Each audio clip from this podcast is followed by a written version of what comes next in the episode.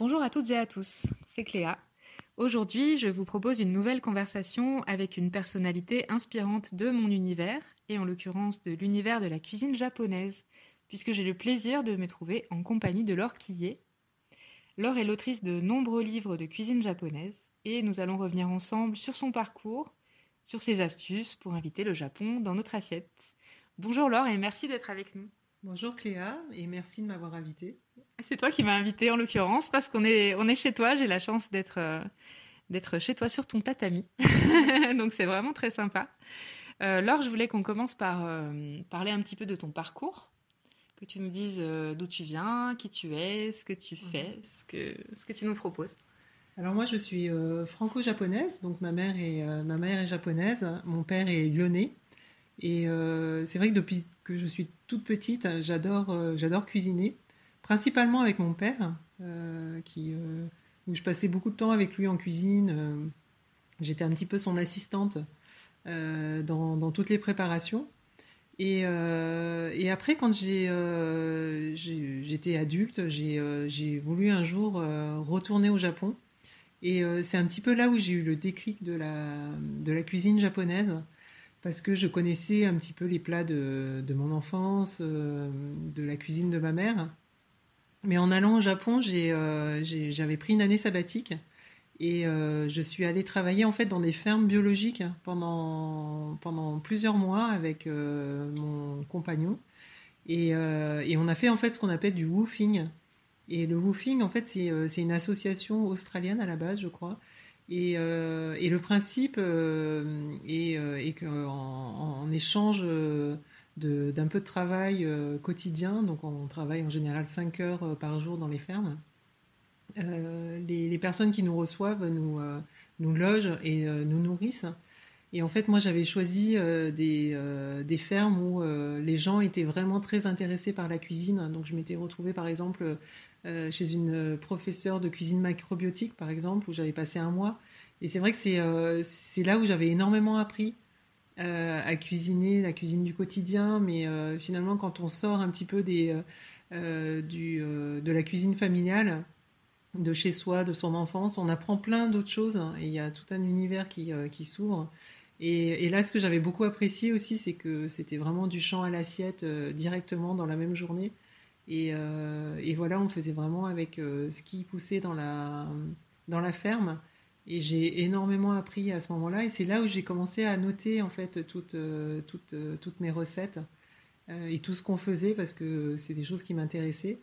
Et à la fin du voyage, finalement, j'avais un peu mon premier livre qui était qui, voilà qui est né de ce, de ce voyage-là. Et donc c'est là que tu t'es mise à publier. Tu as pris contact avec un éditeur pour ça? Voilà, donc j'ai commencé, voilà, en rentrant en France, euh, euh, j'ai voulu changer un petit peu d'orientation professionnelle. Et, euh, là, ça a été un petit peu un hasard qui, fait que je me suis lancée dans l'écriture des livres de cuisine. Je, travaillais dans une, dans une grosse boîte où je travaillais beaucoup. Et j'ai eu, pas un burn-out, mais j'étais pas très loin en fait. Je plus trop à trouver de sens à ce que je faisais.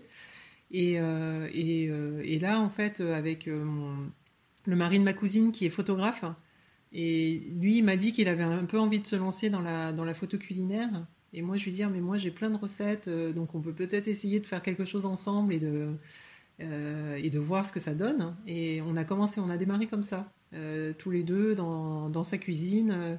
et on a sorti des premières photos et finalement, on en a fait une vingtaine comme ça. Et on est allé voir un, éditeur euh, qui, voilà, qui, nous a, qui nous a pris notre projet euh, presque tout de suite. Et finalement, ça a été le début euh, d'une vingtaine finalement de publications depuis, depuis plusieurs années maintenant. Oui, tu as même fait des ateliers de cuisine. Enfin, toute ta carrière ensuite a, a été bouleversée par ça, par cette aventure? Oui, donc du coup, voilà, j'ai. Euh, moi, au début, je pensais juste faire un livre de cuisine japonaise. Je pensais pas qu'il pouvait y en avoir plusieurs. Et, euh, finalement, je me suis rendu compte que euh, les lecteurs français étaient vraiment très intéressés par la cuisine japonaise, qu'il y avait aussi de plus en plus de jeunes qui, qui s'intéressaient à la culture japonaise, notamment via les mangas. Et, donc il y avait un, réel intérêt sur plein de thématiques différentes, que ce soit sur, sur les nouilles, sur la pâtisserie, sur la cuisine végétarienne. Enfin, il y a, y a plein de sujets en fait qui, qui, qui, sont intéressants dans la, dans la cuisine japonaise, qui ne se limitent pas finalement que au sushi. Euh, ce que les gens connaissent beaucoup, mais euh, elle est très riche, elle est très variée. Et, du coup, il y a plein de thématiques encore à, aborder. Euh, donc je, pense que j'en ai encore pour quelques années. On a encore sous le coude. Voilà, c'est ça. Est-ce qu'on peut parler de ton dernier livre, qui est un, très beau livre, qui peut notamment faire un très beau cadeau pour les fêtes? Alors c'est oui, c'est un livre qui m'a pris vraiment euh, beaucoup beaucoup de temps et, euh, donc je, suis vraiment contente de, ce livre. Ça s'appelle Japon gourmand et en fait c'est un, livre qui n'est pas un livre de recettes euh, habituel, mais c'est plus un livre où on, va apprendre des choses sur toute la culture culinaire japonaise. toute la gastronomie japonaise et tout ce qui va autour aussi, la vaisselle, la façon de, euh, tenir ses baguettes, euh, quel type de boisson euh, on va consommer pour quel type de plat, comment est fabriquée la sauce soja. Donc il y a, un petit peu tout qui est abordé et, c'est vrai que c'est un livre qui est très complet, très riche, où il y a évidemment aussi des recettes, des recettes de cuisine, donc on peut, on peut s'en servir pour, pour cuisiner chez soi. Mais, euh, mais c'est très complet et du coup, c'est, euh, je pense que c'est plaisant à lire si on, est, on est curieux et si on veut en savoir un peu plus sur la cuisine japonaise. Oui, puis c'est un livre qui est illustré aussi, euh, pas uniquement de photographies. Oui, voilà, alors j'ai travaillé avec une illustratrice japonaise qui est devenue une amie maintenant et avec, avec qui j'ai fait plusieurs livres depuis. Et, donc, elle, est, japonaise, elle s'appelle Haruna Kishi. Et elle a, elle a un trait qui est vraiment euh, très, euh, très poétique et qui, euh, qui illustre très bien tout, tout l'univers et toute l'ambiance de la, de la cuisine japonaise. Ok, super. Moi, ce qui m'intéresse, c'est d'en savoir un peu plus sur le lien entre la cuisine japonaise et la cuisine végétarienne. Qu'est-ce que tu peux nous en dire? Alors au, Japon, c'est vrai que quand, on, quand on va au Japon, on se rend compte que euh, c'est pas vraiment une cuisine euh, végétarienne au quotidien parce que déjà il y a l'omniprésence euh, du dashi qui est le bouillon japonais dans lequel on va trouver du, soit des sardines séchées, soit de la bonite séchée. donc c'est finalement, je, sais que pour des purs végétariens, c'est assez difficile en fait de, consommer euh, végétarien au, quotidien au Japon. Mais par contre, traditionnellement, il y a euh, ce qu'on appelle la shojin yori, qui est la cuisine végétarienne des temples, euh, et là qui, qui, est pour le coup complètement végane. Et le bouillon d'ashi classique japonais avec, avec du poisson est, en fait remplacé par un bouillon végétarien qui est fait à base d'algues kombu et de, shiitake séché, qui est un champignon. Et, donc, le, voilà, il y a, beaucoup de, saveurs qui, sont, euh, euh, qui se retrouvent évidemment dans toute la cuisine japonaise, mais euh, avec aussi la, présence du tofu qui, est assez importante. mais aussi pour donner du goût, le champignon shiitake est assez central dans la, dans la shojin yori. Oui, puis on a des, ingrédients comme la sauce soja, le miso, euh, qui sont végétariens et qu'on retrouve aussi très largement dans toute la cuisine japonaise. Donc là, pour le coup, euh, ces goûts-là, on, peut les conserver, quoi. Oui, complètement, oui. Et puis il y a beaucoup, voilà, il y a, tout ce qu'il y a euh, autour du soja. Et, mais il y a aussi évidemment les, algues, tous, les, condiments aussi qui sont, très importants, notamment des, légumes qui sont lacto-fermentés qu'on va appeler euh, tsukemono au Japon et, euh, qu'on va déguster euh, avec le riz blanc et, la soupe miso qui sont toujours dans la base en fait de la, de, la, de la cuisine végétarienne mais aussi de la cuisine quotidienne japonaise. Hmm. Quand, on, quand on habite en France et qu'on a envie de cuisiner japonais, en fait, le plus intéressant, c'est peut-être d'avoir un, petit, une petite épicerie de condiments qui dure longtemps et qu'on peut utiliser dans toutes sortes de plats. On en a mentionné certains, donc la sauce soja, le miso. Peut-être qu'on peut en parler d'autres. Peut-être le wasabi, par exemple. Oui, alors il y a le wasabi, mais le wasabi c'est pas c'est pas non plus le condiment qui est indispensable pour la cuisine japonaise parce qu'en fait elle est quand même très associée soit au sushi, soit à la dégustation des nouilles par exemple. Euh, mais, euh, mais par contre, euh, c'est vrai que à, part le, la sauce soja et le, et le miso, moi je dirais que pour avoir vraiment un, un basique chez soi de, des, des, ingrédients japonais, il faudrait rajouter le, le. En français, on dira mirin, mais, mais en, en, prononciation japonaise, c'est le, le mirin qui est un, un alcool de riz euh, sucré qu'on va utiliser dans la, dans la cuisine. Et, en fait, ce côté un petit peu sucré va, va, va venir compenser le salé du, euh, de la sauce soja. Donc c'est un, des ingrédients qu'on trouve beaucoup. Il y a le saké aussi, le saké de cuisine, qui, euh, qui donne aussi un petit peu de profondeur au, au, au plat et, et aux sauces. Et ensuite, il y a le vinaigre de riz euh, qu'on va aussi beaucoup utiliser, euh, soit pour l'assaisonnement des salades, soit pour l'assaisonnement du, euh, du, riz à sushi, mm. et qu'on peut aussi utiliser pour, pour mariner par exemple des, des légumes, pour faire des condiments. Donc c'est un ingrédient qui est assez indispensable aussi. Le sésame aussi peut-être sous certaines formes? Oui, alors le sésame on le trouve en grains, en grains. c'est vrai qu'il est, souvent saupoudré sur, sur de nombreux plats. Euh, on le trouve aussi en huile, en, huile de sésame toastée notamment, qui apporte vraiment euh, un parfum euh, qui s'associe très bien avec la sauce soja. Et, on le trouve aussi en purée. Et ça, la purée de sésame, elle est, elle est à la base de nombreuses sauces, notamment la sauce qu'on appelle goma dale, qui est, euh, qui est, une sauce à base de purée de sésame, de, de bouillon et, euh, et, de sauce soja. Ouais, c'est extrêmement bon. voilà, c'est très bon, c'est très onctueux, c'est euh, et ça s'associe très bien aux légumes. Et on peut faire des recettes très simples comme des, des, légumes à la vapeur par exemple. Donc ça peut être des légumes de saison, donc en ce moment par exemple du potimarron, ça peut être des poireaux ou, ou tout simplement des carottes. Euh, qui vont être cuits à la vapeur et après on va, on va les accompagner de cette sauce et tout d'un coup on, voyage et, euh, et c'est vrai qu'on peut se régaler de pas grand chose. Et justement là on arrive euh, dans la saison un peu froide. Qu'est-ce que tu peux nous proposer toi comme plat végétarien japonisé en fait avec nos légumes de saison? Alors moi, ce que je fais beaucoup comme, comme recette que j'aime bien parce que c'est facile à préparer et c'est ça accompagne un bol de riz blanc tout simplement, c'est euh, c'est des poireaux que, je coupe en, gros tronçons.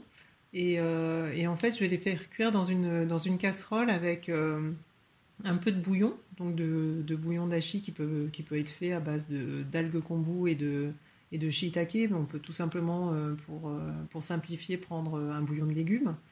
Et, on va rajouter, pour, la pour assaisonner ce, ce bouillon, on va rajouter de la sauce soja, du saké et du miline. Si on n'a pas de myline, on peut rajouter tout simplement un peu de sucre pour adoucir. Et on va faire mijoter ça pendant, euh, pendant à peu près un quart d'heure, euh, un quart d'heure, 20 minutes, selon la grosseur des, euh, poireaux. Et à découvert, hein, donc le jus va un peu s'évaporer et, les poireaux vont se concentrer en, saveur. Et après, moi, je, voilà, je, déguste ça tout simplement avec, avec un bol de riz éventuellement, on peut rajouter à la fin euh, un petit filet d'huile de, sésame toastée. Et, voilà, il n'en faut pas plus pour, euh, pour, un bon petit repas tout simple. c'est très sympa. Je crois que les Japonais aussi aiment beaucoup faire des sortes de petites fondues, de petites marmites en hiver qui ont différents noms là-bas. Mais est-ce que toi, tu peux nous donner une, recette ou une, méthode? Alors, c'est vrai que c'est ce qu'on appelle les nabés. Les nabés, en fait, ça veut dire marmite en japonais, donc c'est euh, aussi bien le nom du plat que euh, le, nom de la recette, euh, enfin le nom du, de l'ustensile, je veux dire, du, contenant. du contenant que du, contenu. Et, donc en fait c'est toujours la même base, donc le bouillon d'ashi, donc on peut faire avec l'algue kombu et le champignon shiitake, toujours les mêmes ingrédients. Et on va faire bouillir ce bouillon et souvent, en fait, c'est quelque chose, c'est un plat assez ludique parce qu'on va mettre euh, euh, une marmite sur un réchaud au milieu de la table. Et, euh, après, on va faire cuire les légumes. Et du tofu, alors ça sera du, tofu soit ferme, soit du tofu soyeux, mais dans ces cas-là, il, faudra le, le, faire égoutter pendant, pendant au moins 4 heures pour qu'il se raffermisse un petit peu et qu'il soit plus malléable. Mais, mais on met, en fait, on fait cuire tout ça dans, dans, dans ce bouillon. Et après, une fois que les légumes et le tofu sont cuits, on va les plonger dans une, dans une sauce qui peut être justement le, la sauce goma dallée dont on vient de parler, qui est à, base de sésame, euh, de, de, bouillon, de, de, sauce soja tout simplement. Euh, ou sinon, il y a une autre sauce aussi qui, qui, qui, fonctionne très bien, c'est la sauce ponzu. Alors ça, c'est une sauce qui est un petit peu plus légère, euh, un peu moins grasse, mais qui est faite à base de, à base de sauce soja dans lequel en fait on va faire euh, infuser euh, de l'algue kombu séchée. Et donc ça va développer des, euh, des saveurs qui sont assez intéressantes. Et, et, donc ça, on va le faire mariner en fait en quelque sorte ou infuser pendant toute une nuit. Et le lendemain, on va rajouter du jus d'agrumes. Donc ça peut être, alors au Japon, c'est plutôt du, du yuzu, c'est un agrume, c'est une sorte de citron qui a vraiment des, des, très bonnes saveurs. Mais ici, comme on n'en trouve pas forcément, on peut remplacer par euh, un mélange de jus de citron et de jus de mandarine. Moi, euh, c'est un peu la combinaison que je fais, mais on peut très bien aussi rajouter du jus de citron vert ou de la clémentine. Euh, en fait, l'important, c'est d'avoir une certaine douceur en même temps qu'un côté acidulé. Et, voilà, on peut utiliser aussi cette sauce pour, pour tremper les, les légumes de la marmite nabé. Ça donne faim et en plus, ça a l'air très sain en fait, hein, pour les soirées d'hiver, c'est bien. Oui, c'est vrai qu'en fait, euh, dans, la cuisine, la cuisine japonaise, elle est quand même réputée pour être assez saine.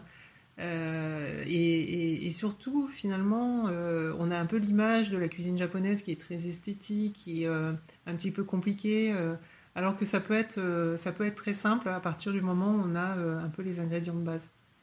C'est ça. D'ailleurs, en parlant d'ingrédients de base, on a vu que cela était assez facile à trouver en France, même dans les magasins bio ou autres.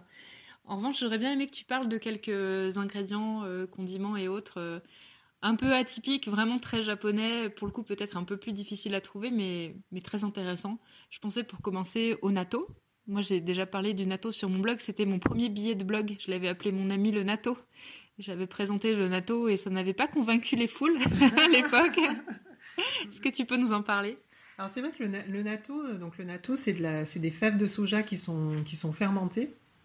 Et donc, c'est un petit, enfin, on, associe ça un peu au, fromage japonais, on va dire. C'est euh, voilà, c'est quelque chose qui est assez euh, puissant en goût, euh, mais et qui, qui sent quand même, qui sent, qui sent bien la fermentation. et en fait, il a ce petit côté gluant qui peut rebuter certains. Ça fait des fils. voilà, ça fait des fils. En fait, on, mélange ce natto qui a, qui a fermenté avec, avec un petit peu de sauce soja en général. Euh, et, et, voilà, et c'est là où il va devenir un peu mousseux, un peu crémeux. Et, euh, euh, et, après, quand on prend en baguette, ça, avec les baguettes, ça, fait des fils, hein, comme tu disais. Et, moi, c'est quelque chose que j'adore hein, vraiment parce que ça, apporte vraiment une saveur qui est, unique. et, le natto, tout simplement dégusté avec, du riz blanc, c'est très très bon. Alors, c'est vrai qu'il faut un petit peu s'habituer au goût, mais après, on peut devenir très très euh, addict. Hein. Et moi, je sais que ma, fille, euh, c'est son plat préféré. Si je veux vraiment lui faire plaisir, c'est euh, riz blanc natto. alors, on, le trouve difficilement, c'est vrai. Alors, on peut le trouver dans des épiceries asiatiques au rayon congélation. Et, en fait, moi, je le fais moi-même. Alors, au début, il faut quand même en trouver un qui soit du commerce. Et, et après, c'est un peu le principe du yaourt. Euh, il faut toujours en garder un petit peu pour, euh, avoir le champignon, voilà, pour mm. ensemencer. Et puis après, ça se, ça se fait à l'infini. Ah ouais, super. Du natto à la maison. Il devient vivant après, il sort du frigo tout seul. il pourrait presque. Est-ce qu'il y a d'autres ingrédients comme ça un petit peu étranges dont tu pourrais nous parler? Alors, moi, je trouve que pour, euh, pour les végétariens, il y a un autre ingrédient qui, est assez intéressant, mais là, pareil, on ne trouve pas très facilement. C'est on appelle ça le campio au Japon. Et c'est un, en fait, c'est de la, c'est de la tige de courge euh, séchée euh, qui va être, euh, qui va être réhydratée avec avec beaucoup d'assaisonnement en fait, toujours à base de, sauce soja, de, de miline et de saké, qui sont un peu le, trio qui, est souvent combiné pour, pour assaisonner tous les plats. Et, ça, c'est, on, le trouve beaucoup dans les, dans les maquis. Dans les maquis végétariens justement. Et, et ça, ça, donne vraiment une saveur euh, particulière qui est euh, euh, qui, qui, peut un peu se, se rapprocher de, de, certaines viandes dans, dans, son jus. Et, et, du coup qui voilà qui donne beaucoup de peps dans les dans, dans, les maquis. Ouais, bah, en tout cas, ça, nous change des clichés habituels sur la cuisine japonaise, ça c'est certain.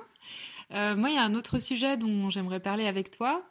Euh, parce que là, on se trouve euh, dans un petit village de la Drôme, là où tu vis, et où tu as euh, créé une épicerie locale, avec des produits bio, avec aussi des produits japonais. Est-ce que tu veux bien nous parler de ce projet, notamment sa jeunesse? Comment tu as eu cette idée? Comment ça s'est lancé? Alors, moi, j'habite, j'habite effectivement à Sous, dans un petit village de la Drôme, où il y a un petit peu moins de 600 habitants, donc c'est vraiment un, tout petit village. Euh, et quand je suis arrivée, il y avait un, proxy, donc euh, c'était vraiment une, épicerie euh, de proximité dans, dans, ce village. Et quand l'épicier est parti à la retraite, avec une amie qui est, qui est vraiment aussi très impliquée dans la cuisine, qui, qui, était chef de cuisine avant, qui avait un traiteur au moment où on a repris l'épicerie ensemble, m'a proposé en fait de, reprendre la suite. Euh, et, on avait toutes les deux envie de faire euh, quelque chose de, très différent. Euh, on voulait déjà être indépendante et puis, surtout apporter beaucoup de local, de, bio et, aussi de, produits japonais. Donc je me suis fait un petit rayon japonais dans, ce, dans, dans cette petite épicerie de village. Donc c'est vrai que ça peut paraître un petit peu dérisoire d'avoir ce rayon japonais pour 600 habitants.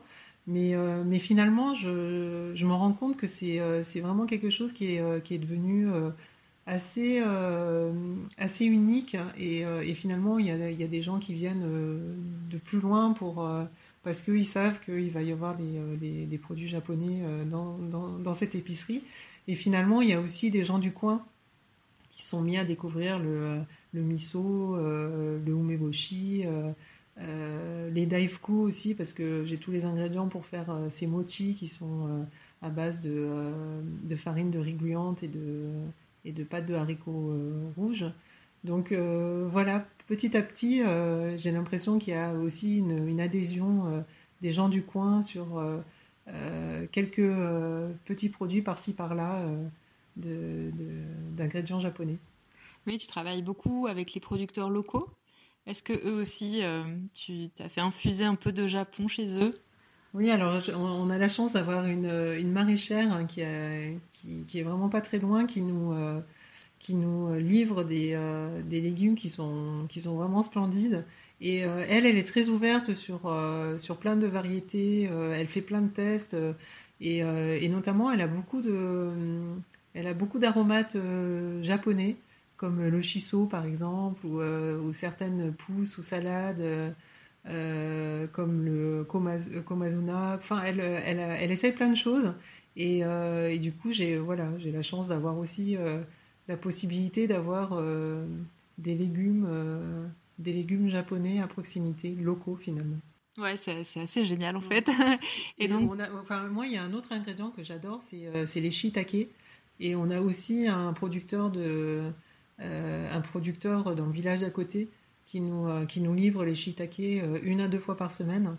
Donc ça, pour moi, c'est c'est juste du bonheur parce que c'est voilà, c'est un, ingrédient que je qu'on trouvait plus difficilement avant.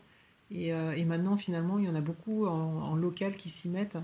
Et, et finalement, j'ai fait découvrir. Alors là aussi, je voulais vous donner une recette parce que là, maintenant, on vend énormément de shiitake dans, dans, l'épicerie. Et, je pense que c'est euh, grâce à une des recettes de ma maman euh, qui, les, euh, les prépare au four. Et d'ailleurs, je vais t'en faire goûter ce soir. Et, et, en fait, il faut, il faut préchauffer le four à 180 degrés. Et, moi, enfin, les, gros shiitake, je vais les couper en deux. J'enlève, juste le pied. Et, après, je vais arroser d'un filet d'huile d'olive fleur de sel et, poivre du moulin. Et, et j'enfourne ça pour à peu près 15 minutes. Et à la sortie du four, je vais mettre un, petit filet de jus de citron. Et ça, en général, je le sers à l'apéro. Euh, et, c'est vraiment très très bon parce que ça, enfin le shiitake, ça a vraiment une, saveur très puissante qui euh, et qui conquit beaucoup de monde. Ah ouais, quelle chance. On va manger local et japonais ce soir. Bah, on va vous laisser. Hein bah, merci beaucoup Laure en tout cas d'avoir partagé euh, toute ton expérience avec nous. Et puis, je souhaite longue vie à, l'épicerie dessous. Si, si, vous avez l'occasion, vu qu'ils nous écoutez, de passer par là, c'est vraiment un crochet à faire. Et puis, la région, le village est magnifique. Et eh ben, merci beaucoup, Cléa. C'était un plaisir. Voilà, c'est tout pour aujourd'hui.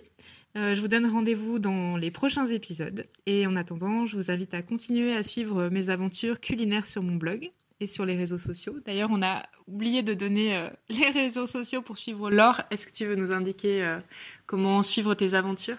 Alors moi, j'ai un site internet, donc c'est euh, lorquier.com et je suis sur Facebook et sur Instagram. Voilà, donc c'est facile de te trouver. Merci beaucoup à tous pour votre écoute et à très bientôt.